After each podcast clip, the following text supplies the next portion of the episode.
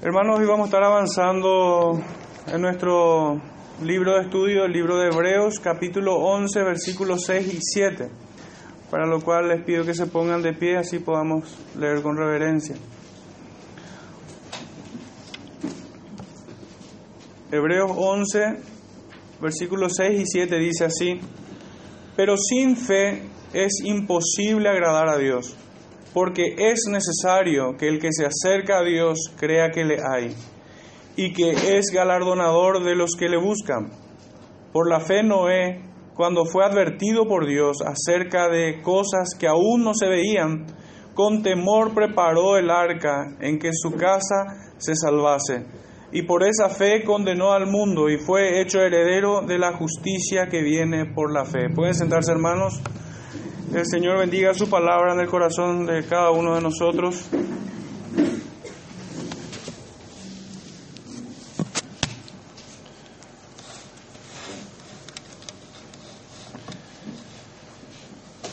Bueno, esta es la segunda parte de esta serie de, de, estudios, sermones que estamos haciendo con el título de Por medio de la fe, parte 2 sería.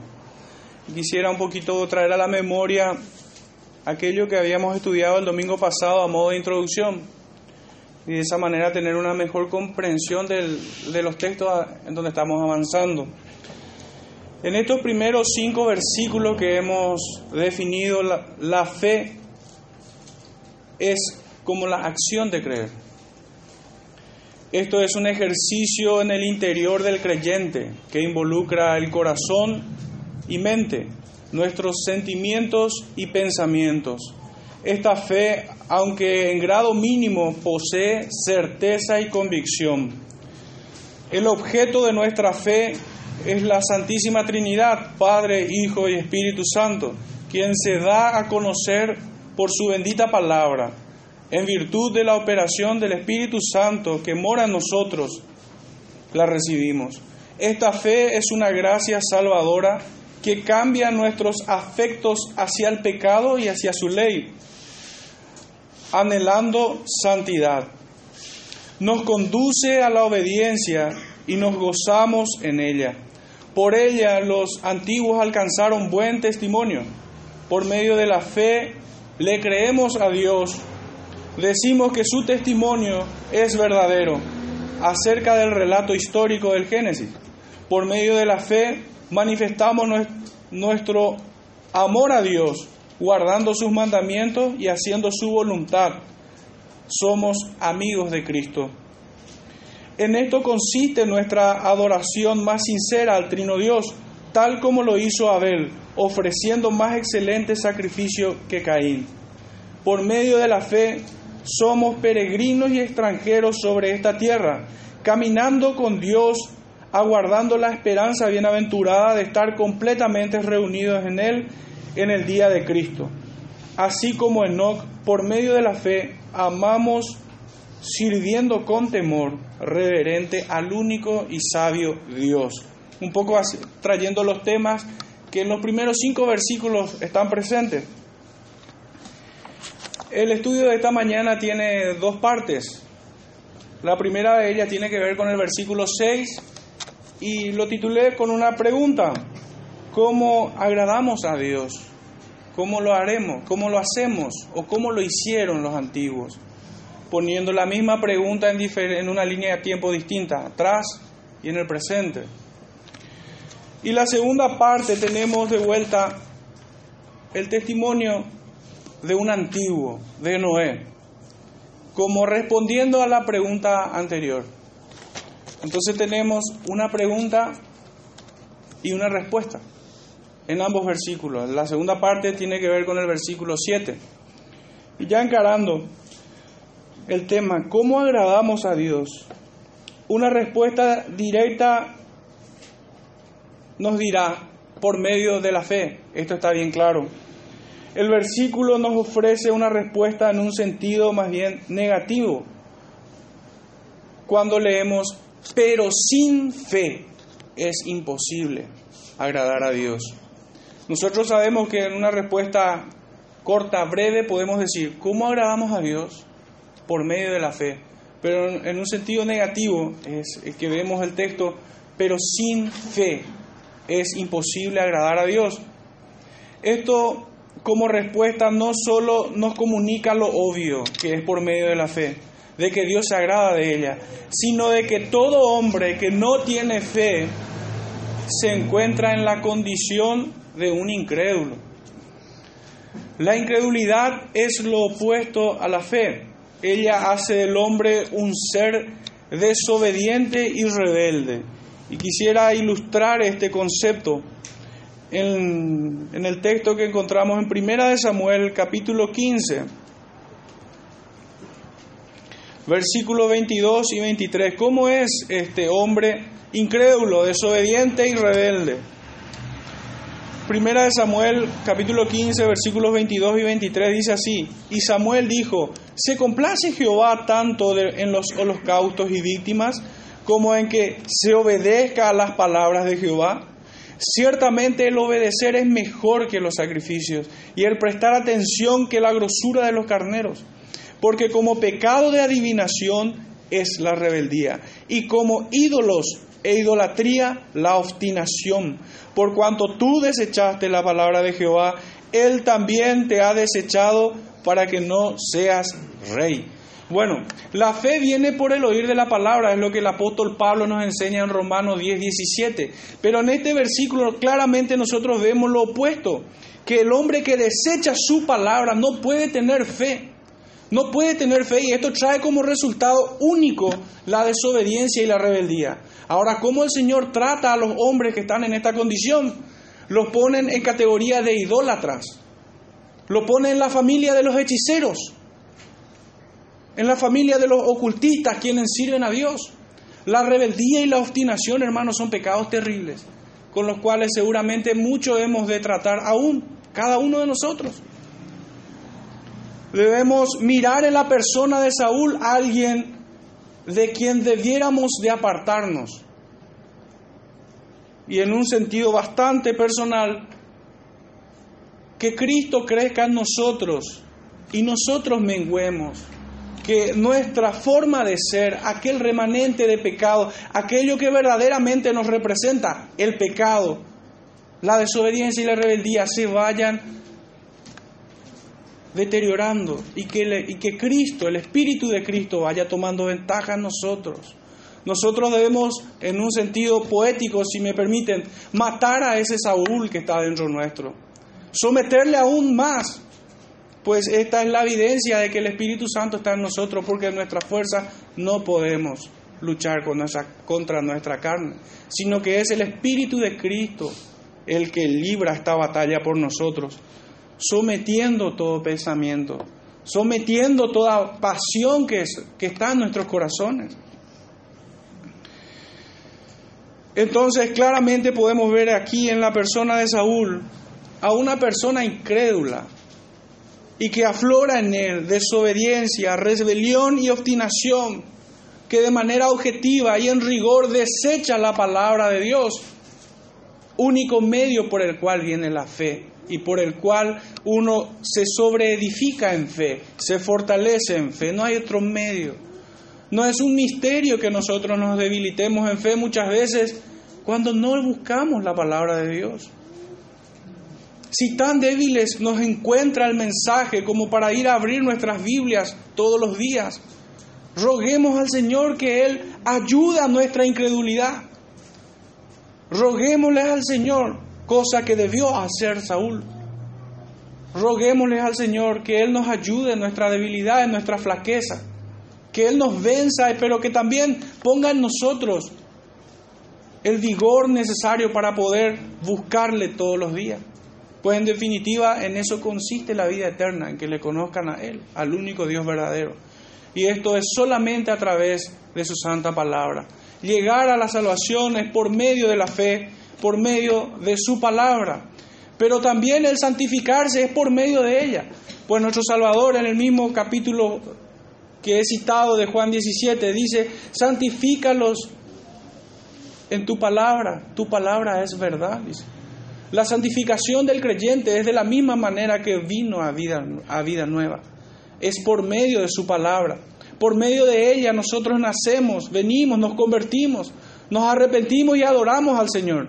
Pero también por medio de ella nosotros peregrinamos esta vida de santificación que es evidencia y fruto de una verdadera regeneración, de un verdadero nuevo nacimiento. Las personas quienes son rebeldes, obstinadas y desobedientes, es una triste evidencia de que aún debe de nacer de nuevo. Pero no solo, no solo esta, esta clase de hombre, el incrédulo, tiene estas características. Podemos revisar en el libro de Romanos capítulo 1, versículo 21, una característica más, y es que estos son hombres necios e ingratos. La cordura y la gratitud no están en ellos, están ausentes. En Romanos 1:21 leemos, pues habiendo conocido a Dios, no le glorificaron como a Dios, ni le dieron gracias sino que se envanecieron en sus razonamientos y su necio corazón fue entenebrecido. La fe, hermanos, la palabra de Dios aviva nuestra fe, hace que nuestra fe se robustezca, se fortalezca, pero así también la incredulidad nos vuelve más necios y torpes, de tal manera que terminamos con el corazón totalmente en tinieblas, entenebrecido. Es tan terrible la condición de una persona incrédula que ni siquiera sus propios deseos puede hacerlo, sino que hace, como bien dice nuestro Salvador en Juan 8:44, los deseos de su padre Satanás. Vosotros sois de vuestro padre Satanás y los deseos de vuestro padre queréis hacer. Es tan miserable la condición del incrédulo, hermanos, que ni sus propios deseos puede hacerlo, sino que los deseos de su padre, Satanás. Es por esto que leemos, volvemos a leer nuestro texto de estudio, sin fe es imposible que el hombre pueda agradar a Dios. Es imposible. No solo porque no puede hacer de manera positiva aquello que agrada a Dios, sino que va en un sentido absolutamente contrario. Hace absolutamente lo opuesto a lo que la fe impulsa al creyente a hacer sino que va en un contrasentido total y absoluto. Entonces habíamos dicho que las personas que no tienen fe y de tal manera no pueden agradar a Dios son personas que como Saúl son desobedientes, rebeldes y obstinados. Y así como esta generación mala y perversa que describe el apóstol Pablo, son ingratos y necios. Pero hay otra característica más. Y es la que encontramos en el libro de Génesis, capítulo 4, versículos 6 al 9. Esta característica es la de Caín y no recibe la exhortación. Es una característica sine qua non. Todos los incrédulos aquellos que no tienen fe para agradar a Dios, no reciben la exhortación. Leamos lo que dice Génesis 4, 6 al 9. Entonces Jehová dijo a Caín, ¿por qué te has ensañado? ¿Y por qué ha decaído tu semblante? Si bien hiciereis, no serás enaltecido, y si no hicieres bien, el pecado está a la puerta. Con todo esto a ti será su deseo, y tú te enseñorearás de él. Y dijo Caín a su hermano Abel, salgamos al campo. Y aconteció que estando ellos en el campo, Caín se levantó contra su hermano Abel y lo mató. Cuando empieza esta conversación aquí, entre Dios y Caín, Caín no aceptó la exhortación de Dios, pues en estas palabras del Señor le estaba probando que no fue recibida su adoración. Fue rechazada su adoración. Y lejos de, que esté de Caín, el arrepentirse y el pedir perdón a Dios por no haber presentado aquello que en obediencia debió hacerlo. Se cumplió lo que el Señor le dijo, el pecado está a la puerta. A renglón seguido vemos que Caín mató a su hermano, tal cual como el Señor lo había dicho, como, como está revelado aquí. Caín no, no, se, no se sintió examinado, no, no, se, no, se, no recibió la exhortación de parte de Dios, sino que estando en su presencia, desechó estas palabras del Señor y se fue a pecar, se fue a matar a su hermano. Así es el corazón de un incrédulo, que al que le resulta imposible agradar a Dios. Son aquellas personas que también desechan la exhortación de Dios, desechan el consejo de Dios. Si nosotros hacemos algo malo y nos equivocamos, hermanos, nosotros debemos arrepentirnos y pedir perdón al Señor. Abogado tenemos para con Cristo, el justo.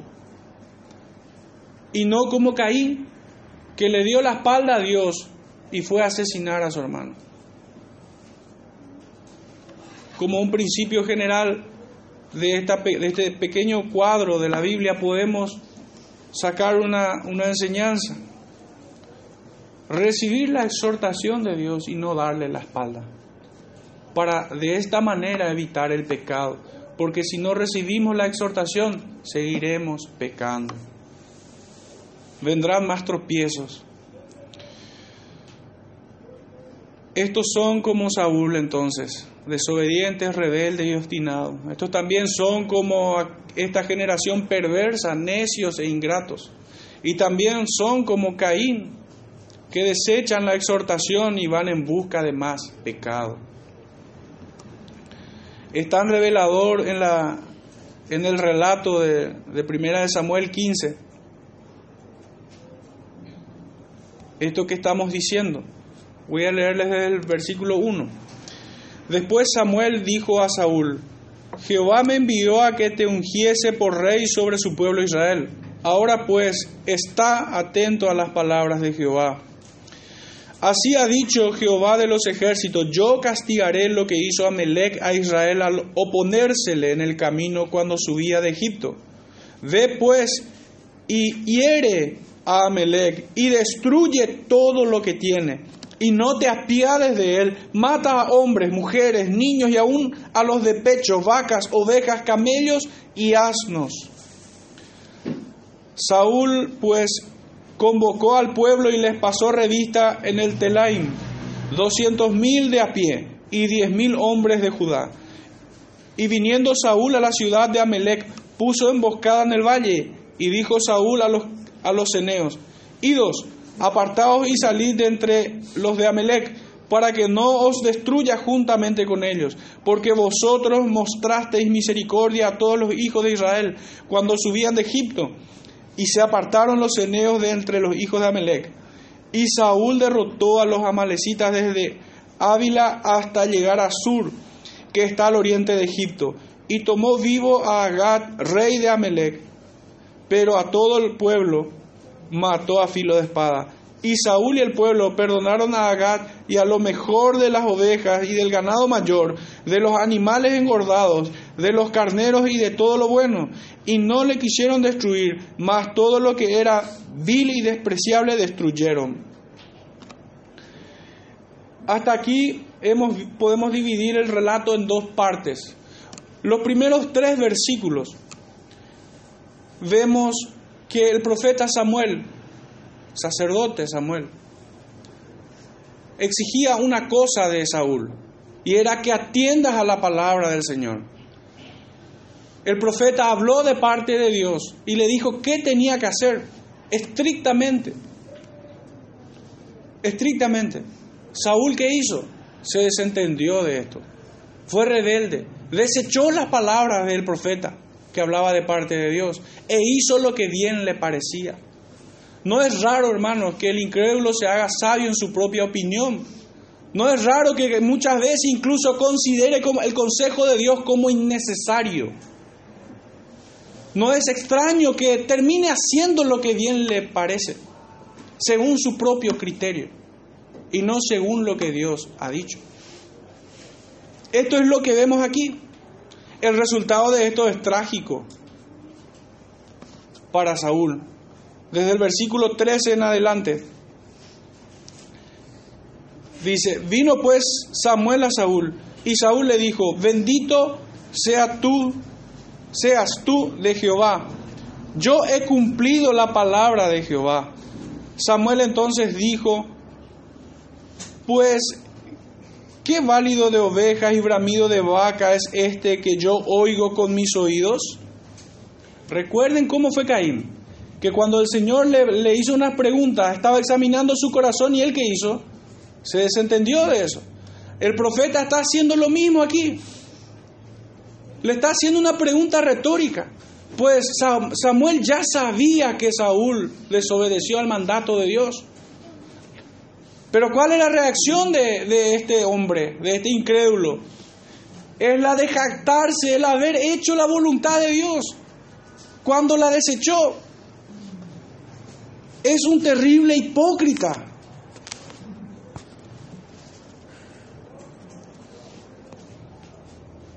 Versículo 15. Y Saúl respondió, de Amelec los han, los han traído, porque el pueblo perdonó lo mejor de las ovejas y de las vacas para sacrificarlas a Jehová tu Dios, pero los demás los destruimos. Qué notable, qué notable. Saúl no se hace cargo de su desobediencia, de su pecado, de su rebeldía, sino que culpa al pueblo. Y no solo eso, sino que trae una, una excusa más supuestamente para adorar a Jehová tu Dios, como si fuera algo bueno. Es normal también de que esta generación mala y perversa, integrada por impíos, por incrédulos, llamen a lo malo bueno. Y a lo bueno, que es obedecer la palabra del Señor, lo llamen malo. Hoy utilizan algunas palabras de manera peyorativa, lo llaman fariseo, legalista.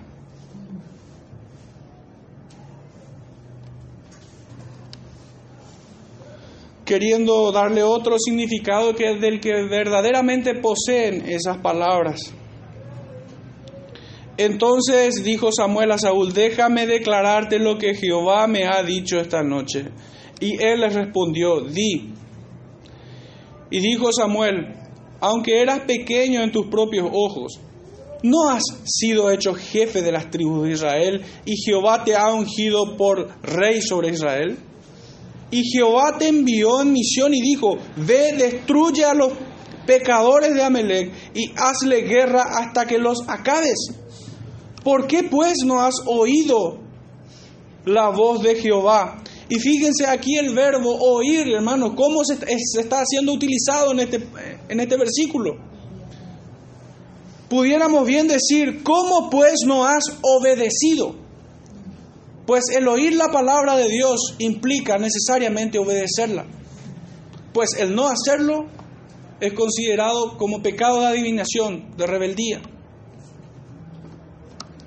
¿Cómo pues no has oído la voz de Jehová, sino que vuelto al botín has hecho lo malo ante los ojos de Jehová. Y Saúl respondió a Samuel. Uno pensaría que estaría ahí arrepentido. No, recordemos que su característica es la obstinación. Versículo 20. Y Saúl respondió a Samuel, antes bien he obedecido a la voz de Jehová. Y fui a la misión que Jehová me envió y he traído a Agad, rey de Amelec, y he destruido a los amalecitas. Mas el pueblo tomó del botín, fíjense, la cobardía de un incrédulo que no se hace cargo de su propio pecado. Mas el pueblo tomó del botín ovejas y vacas, las primicias del anatema, para ofrecer sacrificios a Jehová tu Dios en Gilgal. Un proverbio popular dice que errar es humano, pero echarle la culpa a otro es más humano aún. Pareciera ser cómica la frase, pero ¿cuánta verdad hay en eso? Es lo que vemos en este pequeño fragmento.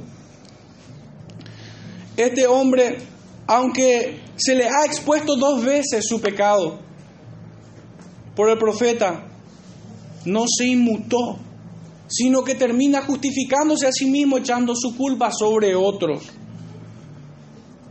Volviendo a nuestro texto, hemos visto claramente cómo es que el hombre le resulta imposible agradar a Dios. Es imposible agradar a Dios sin fe. Es necesario. Así prosigue el versículo de estudio en Hebreos 11:6, porque es necesario. Es necesario que el que se acerca a Dios crea que le hay. ¿Por qué hice, hermanos, un poco extensión de este, de este tema, del incrédulo? Porque ¿cómo nosotros podemos saber si tenemos verdaderamente fe para agradar a Dios? ¿Cómo nosotros podemos saber de que, de que podemos presentarnos confiados delante de Dios? Y decir que Dios se agrada de lo que estamos haciendo. Hermano, a través de estas imágenes que vimos en el Antiguo Testamento, por una cuestión de contraste, porque el bien y el mal están polarizados, son absolutamente intransigentes la fe y la incredulidad, así también la santificación y la perversidad. Viendo en estas personas aquellos que no debemos hacer, podemos mirar hacia lo que debemos hacer. No debemos ser como Caín, como Saúl. No debemos ser como aquellos fariseos del tiempo de Cristo en su ministerio terrenal, que resistían al Espíritu. Así dice Esteban en el libro de los Hechos. Vosotros siempre resistid al Espíritu, duros de servicio. ¿Cómo sabemos entonces si tenemos fe? Tenemos fe cuando amamos su ley. Tenemos fe cuando caminamos en obediencia a su palabra. Cuando escuchamos las exhortaciones de su sabio consejo. Cuando mortificamos nosotros la carne. Cuando buscamos de Él en su palabra y nos santificamos en ella. En el libro de Juan, capítulo primera de Juan, capítulo 1, versículo 7 en adelante dice, pero si andamos en luz, como Él está en luz, tenemos comunión unos con otros, y la sangre de Jesucristo, su Hijo, nos limpia de todo pecado. Hermano, andar en luz aquí no significa eh, ser impecable en todo, inmaculado. No, no, no está queriendo decir eso, porque si no, no tendría sentido la segunda parte que dice nos limpia de todo pecado. Andar en luz no significa estar sin pecado absoluto, nunca más pecar, eso no es lo que quiere decir, sino es ser sincero delante de Dios, buscando al arrepentimiento en todo tiempo. El arrepentimiento no es un punto en la historia del creyente, es un estilo de vida. Andar en luz es ser transparente.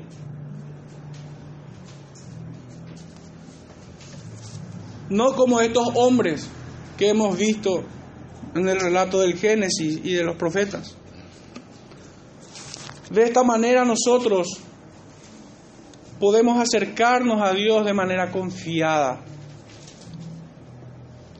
Decía en nuestro, nuestro capítulo 10, versículo 22, acerquémonos con corazón sincero, en plena certidumbre de fe, purificados los corazones de mala conciencia y lavados los cuerpos con agua pura.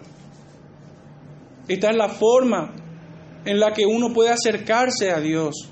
Es necesario que el que se acerca a Dios crea que le hay, que Dios no puede ser burlado, que tema delante de Él y de sus santas palabras como lo dice el profeta Jeremías en el capítulo 23. Hermanos, el contraste es absoluto. A la luz de lo que hemos estudiado acerca de la fe, miremos a estos hombres. Por un lado tenemos contrastado a Abel y Caín. Por otro lado podemos poner a Enoch y Saúl, muy distintos. Es necesario, nos comunica una exigencia demandada, impostergable, insustituible. Es necesario que el que se acerca a Dios crea que le hay. ¿Y esto cómo se traduce en nuestras vidas? Cuando tememos delante de sus exhortaciones, pero así también, en plena certidumbre de fe, aferrados a, sus promesas. Reaccionamos de esa manera ante su palabra. No nos podemos acercar a Dios sin fe y recibir el bien.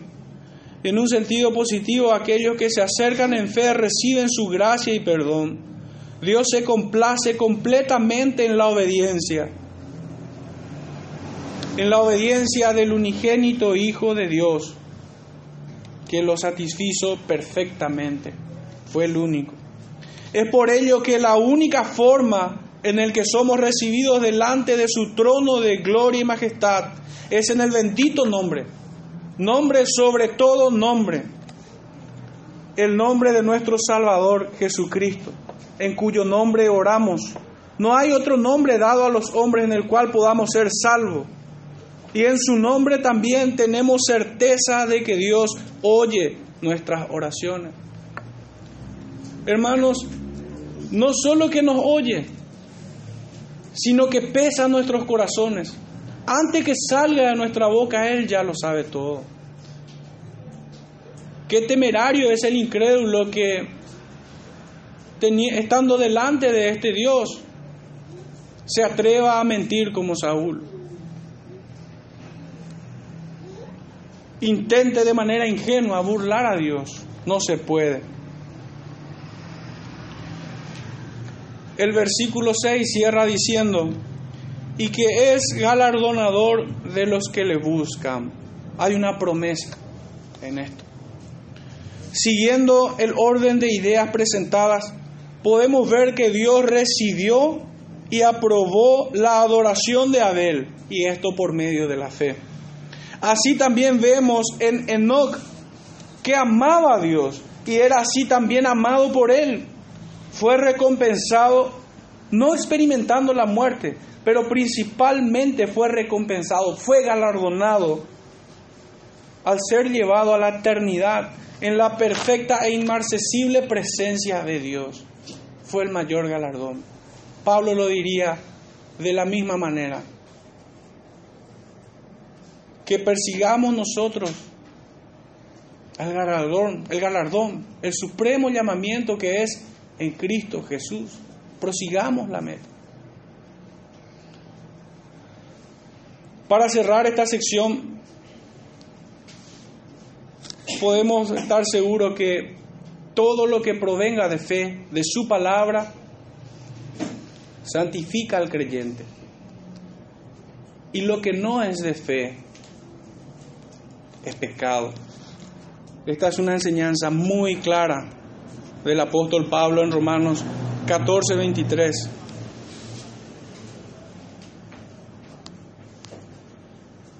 Pero el que duda sobre lo que come es condenado, porque no lo hace con fe, y todo lo que no proviene de fe es pecado. Romanos 14, 23.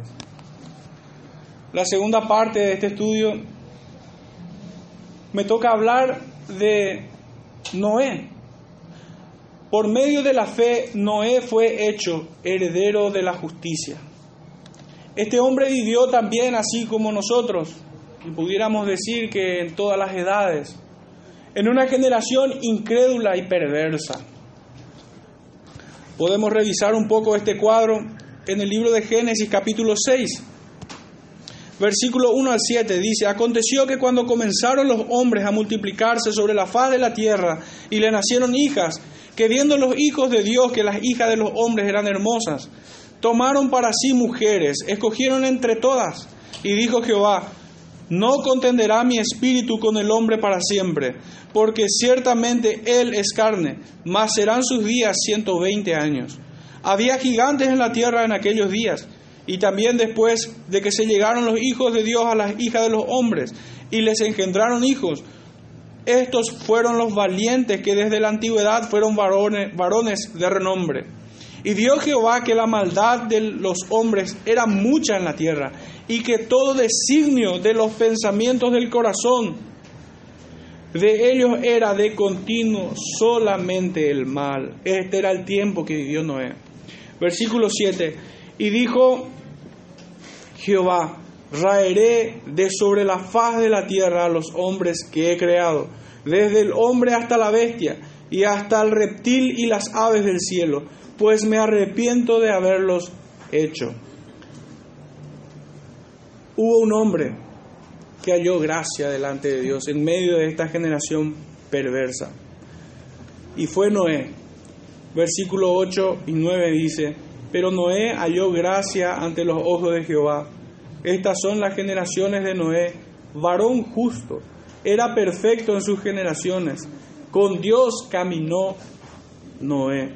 Sin duda alguna el testimonio de este hombre es un ejemplo fidedigno de la definición de fe, así expuesta en Hebreos 11.1. En Hebreos 11.1 leíamos nosotros, es pues la fe, la certeza de lo que se espera, la convicción de lo que no se ve. Noé creyó a Dios en todo lo que él le dijo. Tenía certeza de lo que le esperaba a la humanidad. Tanto le creyó a Dios, hermanos, que predicó la justicia de Dios, por un periodo de 120 años. No hubo profeta que haya predicado tanto tiempo un solo tema. No hay hombre que pudiera igualar tal cosa hecha por Noé. Tanto le creyó a Dios, tanta certeza tuvo y convicción que terminó predicando 120 años la justicia de Dios. En medio de, si bien el texto, la Biblia no, no dice explícitamente esto, de que él sufrió lo propio, de que él recibió el agravio, la ofensa, el vituperio, el desprecio de aquella generación. Es absolutamente lógico pensar que así fue. No quisiera hablar mucho de mi experiencia, pero en esta semana una joven me dice tener amigos homosexuales y que para ella estaba bien eso. Y, yo le pregunto, pero ¿a vos te parece que está bien eso? ¿Vos sos creyente? Sí. ¿Y qué dice Dios acerca de esto? Que es pecado. Y entonces, y está mal. Pero ¿y no le decís nada a tus amigos? No, ellos me respetan y yo les respeto. Eso no es respeto. Eso no es amistad. Tus amigos homosexuales te van a odiar al segundo que vos les digas que están pecando en contra de Dios y que van al infierno. Que por cierto es tu responsabilidad decírselo. Si verdaderamente los amas. El mundo no tardará en hacernos padecer cuando proclamemos el juicio de Dios. No es poesía, no es una máxima aquellas palabras dichas por nuestro Salvador, que el mundo os aborrecerá por causa de mi nombre. En un sentido muy literal, la iglesia de Cristo debe portar sus cicatrices. Estas son prometidas. Porque el que quiera vivir piadosamente padecerá, dice la escritura. Hace poco un hermano me estaba compartiendo una frase de un, de un maestro que decía que el problema con los predicadores de este tiempo es que ya nadie los quiere matar. La predicación está diluida. Le han puesto edulcorante. El sabor a sal en la predicación desapareció. Ese es el problema de nuestro tiempo. No lo fue con Noé, porque durante 120 años él se, se mantuvo fiel a lo que el Señor le había revelado. Le creyó a Dios. Y su testimonio de vida nos quita toda excusa a nosotros como para predicar el justo juicio de Dios y la gracia de Dios, el perdón de Dios, que no hay otro. Así también nos toca volver a evangelizar a cristianos. Suena contradictorio, pero así debe ser. Tal vez sea más difícil hoy en día evangelizar a los cristianos que a un incrédulo. Pero hoy en día hay que volver a, enseñar que el que es de Cristo no practica el pecado. No puede vivir de manera como vivieron Saúl, Caín y otros más. No debe terminar como Iscariote, sino que debe entregar su vida como Pedro, que después de haber pecado se arrepintió y lloró amargamente, hasta dar su vida por el Señor, no aceptando su muerte de la misma manera, honrando al Señor aún con su muerte.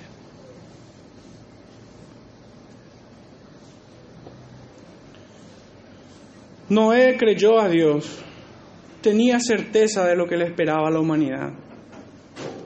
Y como viendo aquel juicio como una realidad inminente, predicó con convicción lo que aún no veía.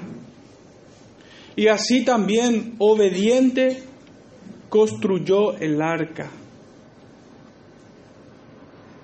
que es un tipo de Cristo.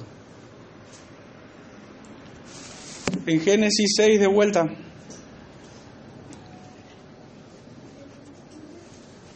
Versículo, versículos 14 al 19. Leemos así. Hazte un arca de madera de gofer. Me gustaría que contrasten este relato con lo que Samuel le había dicho a Saúl. También recibió palabra de Dios, Saúl, y ahora lo recibe Noé en este punto del relato bíblico. Hazte un arca de madera de gofer, harás aposento en el arca y la calafatearás con brea por dentro y por fuera. Y de esta manera la harás de 300 codos de longitud del arca, de 50 codos su anchura y de 30 codos su altura. Una ventana harás al arca y la acabarás a un codo de elevación por la parte de arriba. Y pondrás la puerta del arca a su lado y le harás piso bajo, segundo y tercero y he aquí que yo traigo un diluvio de aguas sobre la tierra para destruir toda carne en que haya espíritu de vida debajo del cielo.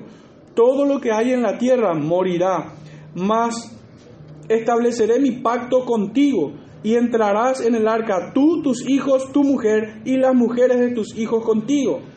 Y de todo lo que vive, de toda carne, dos de cada especie meterás en el arca para que tengan vida contigo, macho y hembra serán. Hermano, por un lado, Noé fue obediente a esta orden del Señor de construir un arca, con estricta obediencia a las especificaciones que hizo. Y pensemos por un momento, ¿cuántas arcas anteriormente habrá hecho Noé? ¿Cuánta experiencia habrá tenido él en embarcaciones?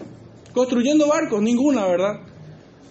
¿Cuál fue la capacidad que tuvo él para poder llevar a cabo?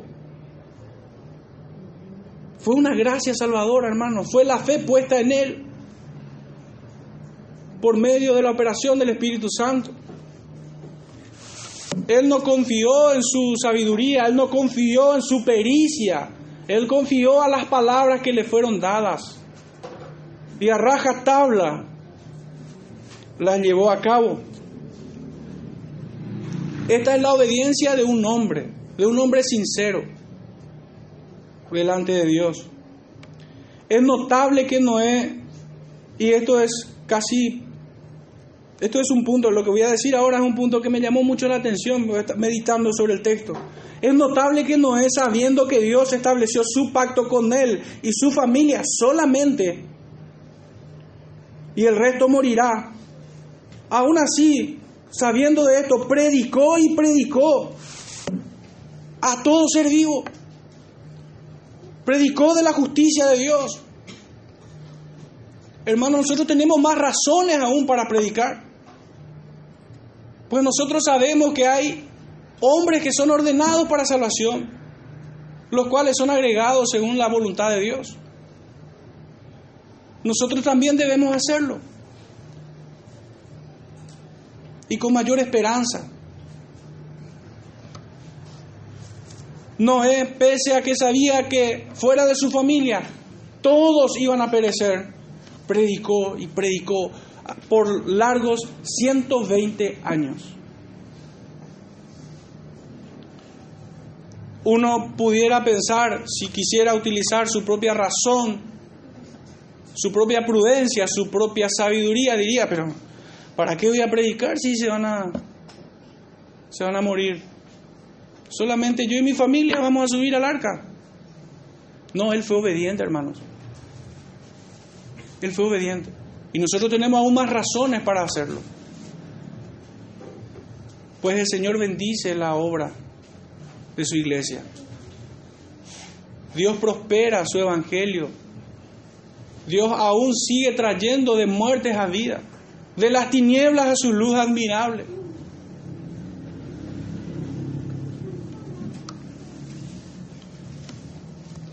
En Génesis 7:5 dice, e hizo Noé conforme a todo lo que le mandó Jehová. De esta manera agradó a Dios. La fe produce obediencia, obediencia a lo que Dios establece en su palabra. Mas la incredulidad trae consigo desobediencia y rebeldía delante de Dios. Hermanos, estemos seguros que habrá sido gigante la oposición que este hermano del pasado tuvo de parte del mundo y Satanás. Pero con su testimonio nos deja sin excusa como para no anunciar el santo evangelio de Dios. Para cerrar un poquitito esta parte y ya pasar a la reflexión y aplicación, quisiera leerles dos textos. El primero de ellos está en Mateo 24, versículo 37 al 39. Mas como en los días de Noé, así será la venida del Hijo del Hombre. Porque como en los días antes del diluvio estaban comiendo y bebiendo, casándose y dándose en casamiento, hasta el día en que Noé entró en el arca, y no atendieron hasta que vino el diluvio y se los llevó a todos. Así será también la venida del Hijo del Hombre. Y segunda de Pedro, capítulo 2, verso 5. Y si no perdonó al mundo antiguo, sino que guardó a Noé, pregonero de justicia, con otras siete personas trayendo el diluvio sobre el mundo de los impíos. Y si condenó por destrucción a las ciudades de Sodoma y Gomorra, reduciéndolas a ceniza y poniéndolas de ejemplo a los que habían de vivir impíamente, y libró al justo Lot, abrumado por la nefanda conducta de los malvados. Nosotros tenemos bien en claro a la luz de, este, de esta carta a los hebreos que está establecido que el hombre muera una sola vez y después de esto el juicio. No hay otra oportunidad. El engaño de Satanás trayendo la herejía abominable del purgatorio, a muchos adormece su conciencia. Pero tal herejía no hace otra cosa que vituperar el sacrificio, el excelso sacrificio de nuestro Salvador. A la luz de Lucas 16 nosotros vemos que entre el cielo y el infierno hay una cima que no se puede cruzar.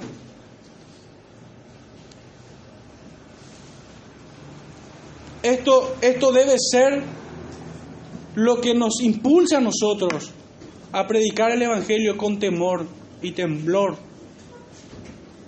a aquellas almas. Está establecido que el hombre muera una sola vez y después de esto el juicio. Tenemos esta oportunidad hoy. Hoy es tiempo. También nos lo dice en varias oportunidades esta carta de Hebreos. Aún hoy es tiempo. No hay oportunidad después. Esto lo entendió Noé y decididamente predicó su evangelio. Decididamente. El texto, el versículo 7 dice,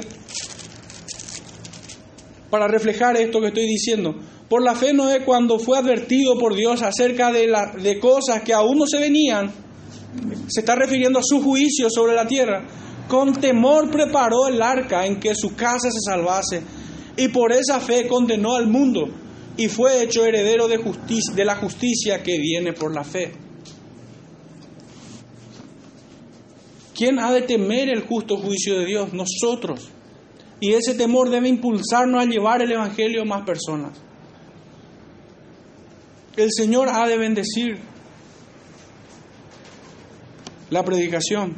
Esa es nuestra confianza, nuestra esperanza. A Juan el, el, Bautista, que preparaba calzada para aquel que había de venir, superior a él, de quien no era digno ni atar sus calzados, la correa de sus calzados, fue decapitado.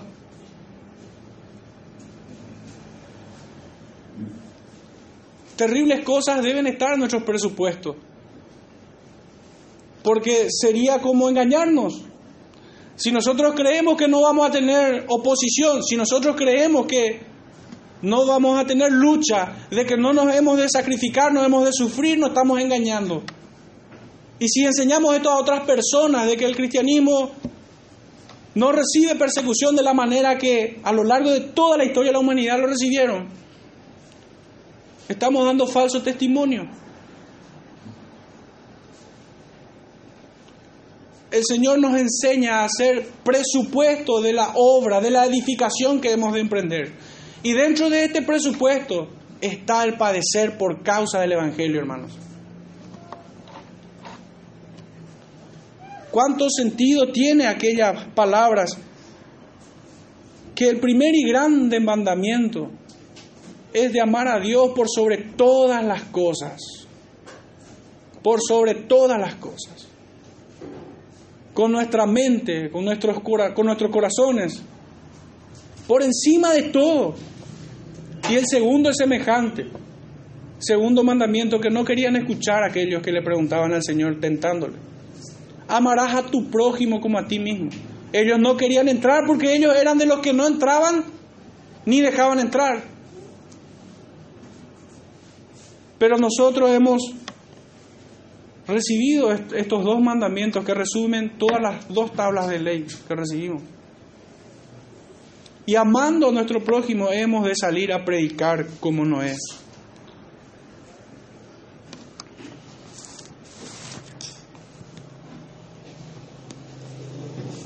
Cerrando, hermanos, con una reflexión y aplicación, hemos respondido a la pregunta de cómo agradamos a Dios. Hemos tenido una exposición de todo aquello o de todos aquellos a quienes les resulta imposible agradar a Dios. Y en la vida también de Noé, así como la de Abel y la de Enoch, hemos encontrado una respuesta palpable, visible, clara. En estos hermanos del pasado hemos visto una fe preciosa como el oro, que aunque perecedero, ha sido probada con fuego. Fue por medio de ella que alcanzaron el testimonio de justos. Fue por medio de ellas que agradaron a Dios y heredaron la justicia que viene por la fe. Así también no existe forma en que nosotros podamos acercarnos a Dios en adoración si no lo hacemos como Abel. También caminamos con Dios cuando oímos su palabra para obedecerla. Utilicémosla como sinónimo, oír y obedecer. Y venimos al Padre en oración, en los méritos de Cristo y siendo guiados por el Espíritu Santo como lo fue Enoch. Por último, fuimos hechos herederos de la justicia que viene por la fe para seguir el ejemplo de Noé, pregonero de justicia, que incansablemente predicó por 120 largos años. El Señor bendiga su palabra, hermanos. Hermanos, sí tenemos una canción.